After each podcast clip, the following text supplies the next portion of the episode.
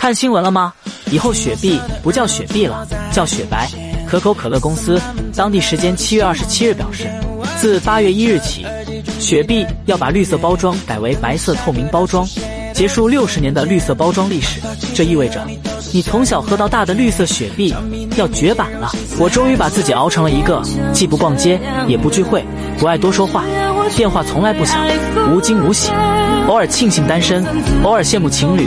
有人爱最好，无人爱也行。每天两点一线，圈子小到只有手机的人了。如果事事都如意，事事都顺心，那就不叫生活。睡前原谅一切，醒来不问过往，珍惜所有不期而遇，看淡所有的不辞而别。脾气正在改，性格正在变，体重正在减，鸡毛般的生活正在一点点剔除。